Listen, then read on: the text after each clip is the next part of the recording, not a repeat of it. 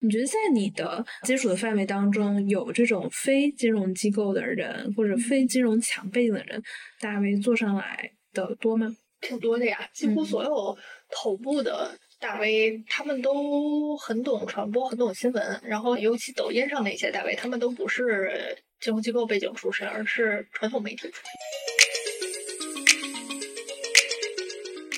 这里是将就一下，我是江旭。今天请到的是巫师财经的合伙人橙子。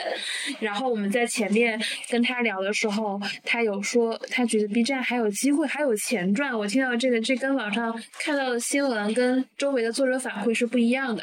所以我今天特别想要找他聊一聊，说 B 站在二零二三年是不是有一些机会，还能做什么事情？然后有请橙子打个招呼吧。嗯，Hello，大家好，我是橙子。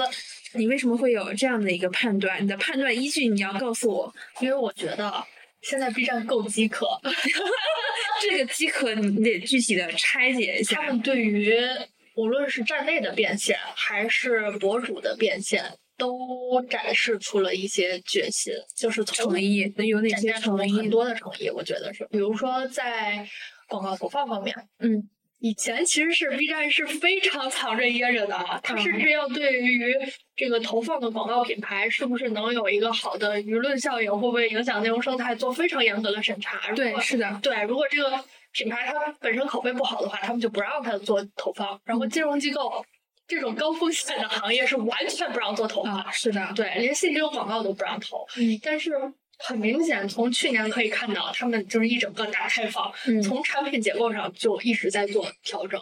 首先，现在可以投现金流广告了，然后今年是蓝链可以加到这个视频下面了，就是金融机构这种比较危险的产品，他们都同意在视频下方加蓝链跳转了。哎，是金融产品还是金融机构？因为他们也没有牌照，他不能直接售卖产品，还是要跳转一个 H 五页面，然后再跳出去这样子。然后。就目前产品应该已经好了，但是开白名单开的还比较少，在直播间也可以去完成这个跳转。那这个现在是不是说 B 站这个地方它其实是一个洼地？我现在其实是可以布局了。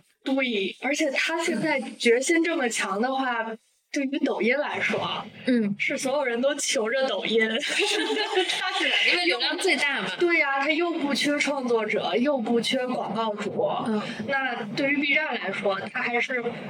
有一点洼地的优势在的，对他想变现的这个心很迫切，然后他合作的诚意也会更高。这是从投广告的角度来说，其实对于广告主来说是一个利好。就是我现在其实花正常的钱，其实可能会拿到更好的资源位，和我的同行现在其实并没有来投这件事情。那另一方面，我想问的是，金融机构广告主是有机会，那对于作者端来说，他是有机会的吧？因为你看，其实从一九年。开始，我巫师，后来到半佛，几乎半佛占据了百分之六十的流量，我觉得一度吧。然后后面现在也会冒出一些新的创作者，但是我现在看这种知识视频非常少。我自从离开不做这个知识视频以后，我再也没有点开任何一条知识视频。我看视频我就想看点让我娱乐的、开心的，就包括你视频里讲的东西，不如我看就是文章跟短讯快。但说实话，这种视频产品本身。就不服务于我，它服务于一些非财经行业从事的人来说做这件事情。那其实作者已经很饱和了，甚至我们已经看到倒闭了一批作者了，就是剩下的在牌桌上玩家已经不多了。但是我最近刷还是能看到一些崭新的知识作者，虽然我不知道他是谁，就还有新的空间，但是他的粉丝量也没有很大。另外我们会看到，比如说像半佛巫师。小丽说，然后小 A 学财经，然后他们的流量也是非常稳定的。新作者在这里面会有什么新机会吗？新作者，我觉得现在新入场的人，他成为头部的概率肯定不是特别多。嗯，但是因为整个行情都已经被洗过一遍了，你大概也知道什么样的能做，什么样的不能做，就前人的这个血泪经验已经给到你，所以踏踏实实的成长为一个中腰部，其实还是非常有希望的。我常常会遇到一个问题，就是我虽然现在已经不做这种运营了，就会有朋友的朋友或者朋友来问我说，现在还做什么财经内容方向是有机会的？其实我一般会回说，我要是知道我自己做了，还会告诉你。对，就是对，吧？就是说你要有具体问题问问我，我可能知道就会回答，就不知道就算了。其实很多人都会想要问这样的问题，就是比如说知识或者尤其是财经这个下面，是不是还有哪些类型的内容是可以做的？但是大家其实现在还没有做，这个没有做可能是要么还不够敏锐，要么是自己本身的特质还不够具备。嗯。我觉得现在内容形式已经差不多卷到头了，就是你要想创造什么新的形式，其实挺难的。这个形式你指的是，比如说像单口播，然后像半佛那样，像巫师那样，像小林说那样，就是能采用的形式，甚至像纯动画什么这种能采用的形式都已经采用过了。嗯，你想创新形式，估计是不可能。嗯。但有意思的人永远都是稀缺的。我最近最占据我的目光的是卢总说金融。嗯。但其实打开 B 站的频率也很低了，我一般是点开那个视频号，嗯找到卢总，嗯每天看一下卢总的段子。对。因为我觉得他其实搜集了金融行业从业者一些共性的特点。对。他用脱口秀的形式给说了出来。对。包括他是非常快的剪辑，表情极其夸张。对。但是他作为一个四十岁的中年男性，他的整体的体态面貌其实保持的特别好。然后我觉得这种。根据卷子的说法，说这就叫重活加一点金融机构的属性，所以它杀出来了。我觉得这个它其实是做了有一些创新的。嗯，那其实我觉得它这种剪辑形式，其实在别的赛道上，比如说搞笑，或者是剧情，其实用的很多了。其实有很多内容维度更高的，比如说人文艺术或者是剧情影视，有一些它的手法，其实如果降维到金融财经视频的角度来说，它可能会取得不错的收益。对，就是你说的点，其实就。是财经加什么，这个比较重要。像小 A 他是财经加萌妹，然后又得到验证，妹其实也是财经加萌妹。对你说这个，我印象特别深。我第一次知道小 A 学财经，是我中年媒体老师 男性朋友跟我推荐的小 A。他说 他每次并不在意听小 A 的正文讲什么，他就要听到最后那个 respect。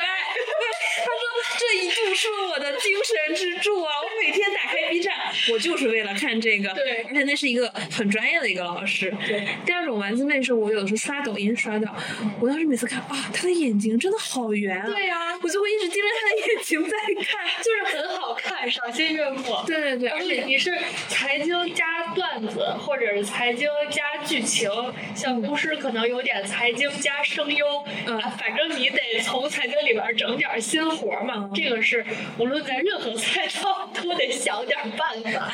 对，所以现在就是正常做内容已经不能满足用户的需求了，你就得整点新活儿，就是稍微有点不一样。对，之前财经这个赛道为什么会突然起来？我觉得还有一个原因，是在二零二一年碰上了行情好，行情加巨大的这个国际话题的流量。嗯，比如说我当时就观察到一个现象，财经的和非财经的都会讲特朗普。嗯嗯。就是只要你在自己去讲这个内容，就讲到美国，只要加上几个关字，情绪的那个，对对对，流量就会非常高，就会发现几百万甚至上千万就很多。后来他下台以后，就是这个没什么可讲了，大家的情情绪也下来了。对，而且那个时候大家会觉得。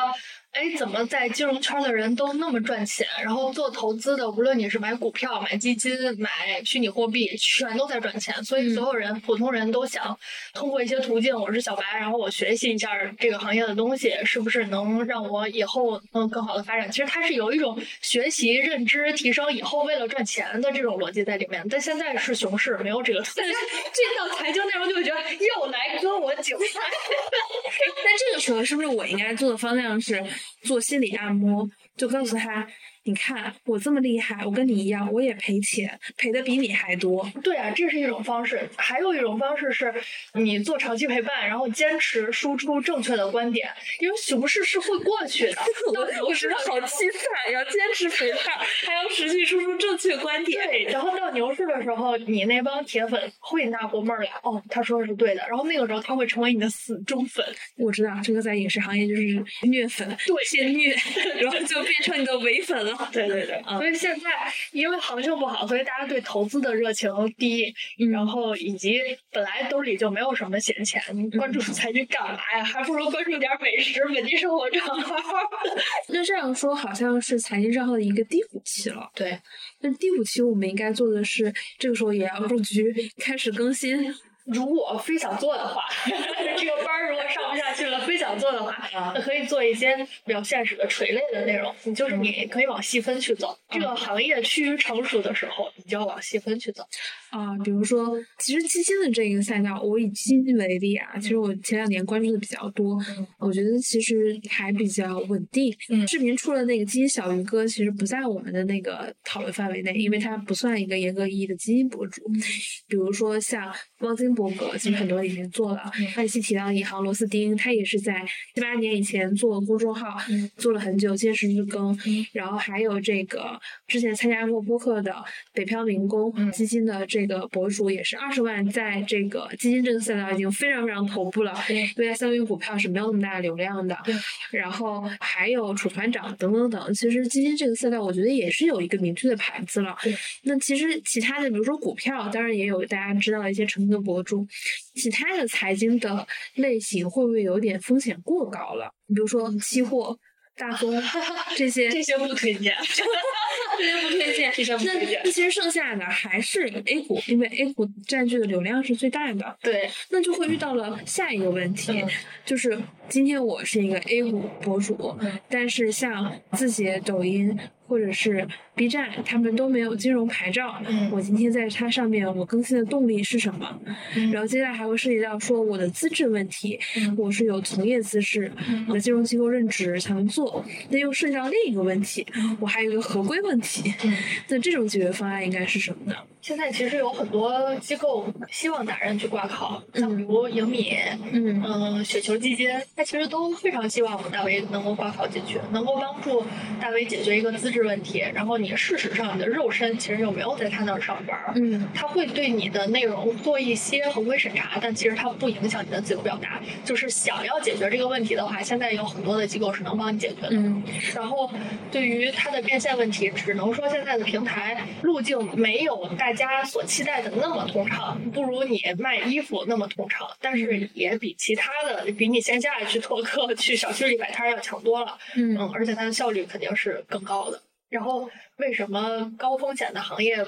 不建议大家去做，一个是现在平台的态度，对于像什么期货啊这些东西，它都不允许开播，因为它风险太高了。对对，然后再一个就是本身，除非你真的想成为，就是愿意吃这个挨骂的饭，虚拟货币圈的很多人，那风险跟期货也 差不太多。他但他们很多的大 V 也是能够赚到很多钱的。就是你得承担这个挨骂的风险，你要愿意承担的话，去做也行了。你觉得在你的接触的范围当中，有这种非金融机构的人或者非金融强背景的人，大 V 做上来的多吗？挺多的呀，几乎所有头部的大 V，他们都很懂传播，很懂新闻。然后，尤其抖音上的一些大 V，他们都不是。金融机构背景出身，而是传统媒体出身。你说这个，我特别有感受。就是以前我跟一个在也是做乙方，就是有一家媒体的乙方，也服务很多金融机构。嗯，他就跟我说，他说我们公司之前尝试做了一些 KOL 都没有成功。嗯，后来我们找了一个美妆大 V 来做我们这个博主，这个账号就做起来了。嗯，然后那时候我们就总结，我们发现一个共性问题：凡是金融机构出身背景的人都做不了。大 V，非常非常的少，核心就是因为不懂传播，或者因为太专业，所以做不了传播这件事情。就是做大 V 这件事儿，懂传播要比懂金融重要的多。嗯，或者说你懂传播有流量，然后会有专业的人来告诉你，来找你说我们俩一起来把这件事情平衡一下，一起来做。对，其实我觉得还是比较难的，又懂传播又专业，很少，所以红的人也比较少吧，头部大 V 比较少。对，那我觉得很多作者跟我两年前看到的是完全一样的，尤其是头部。没有变化，或许有一些新的吧，但是都是机构号，就是又跟个人 IP 又没有特别大的关系。对，因为这两年确实不是什么个人大 V 成长的好时候，反而像这两年，其实美妆新的大 V 出来的挺多的。为什么会美妆口红效应的时候，你知道那些，而且现在很多国产化妆品起来了，它带着很多的美妆大 V 也成长起来了。现在的。就是我们记忆中五年前的美妆大 V，现在已经就换了一波了，头部已经洗了一茬了。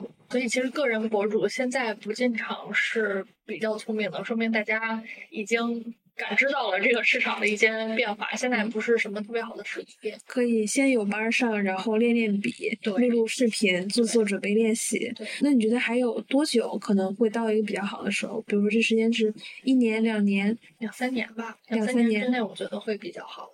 嗯，所以这个时候就是要默默努力，保证自己有班上，度过低谷期，利用这段时间先试试错。就是各种方向都试一试，都录一录。嗯，也有可能你想象中的那个视频呈现并没有那么完美，先锻炼锻炼。嗯，除了我们觉得 B 站比较希望广告主来投，但是广告主的钱其实相对也比较少了，嗯，普通人也没什么机会。那 B 站还有什么机会点可以做？因为其实我之前看到网上有几条视频，其实大家争议蛮大的，就是说几十万粉的大 V 就把中视频的这一部分给停了。嗯，就你们是怎么看这一部分的？我觉得 B 站还是基本盘非常好的。之前我发朋友圈也说过这个事情，就是我们去一些高校做培训的时候，会调研一下大家的意愿。来参与培训的同学们，想做抖音的有多少？想做 B 站的有多少？甚至有一场里面百分百所有人都想做 B 站，而且他们平时看的都是 B 站，就说明 B 站在年轻人这个圈层，这个基本盘实在是太稳。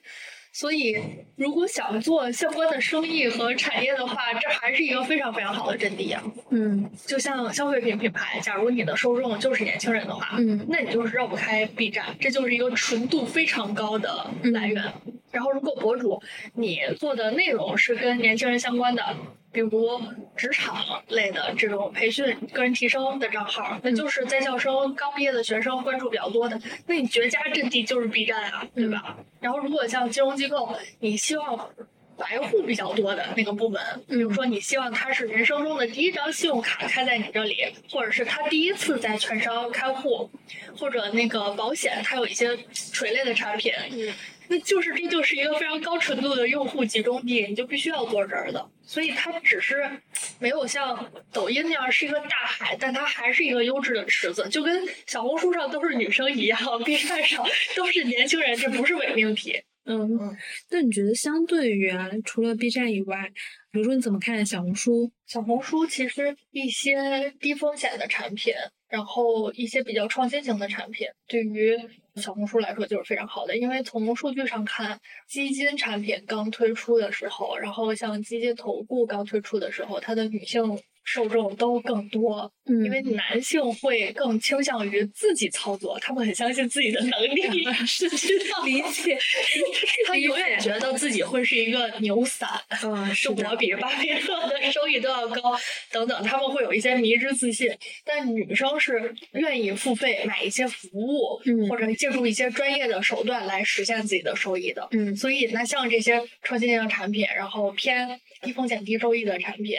然后最好再带一些服务的这种产品，那就很适合在小红书，因为你本来搞这些东西的时候，就是女性客户更多。嗯。感谢是今天橙子来聊我们讲讲。我觉得今天其实虽然有点短，但我觉得获得了一个重要的机会，就是 B 站现在对于广告主来说其实是最好的时候。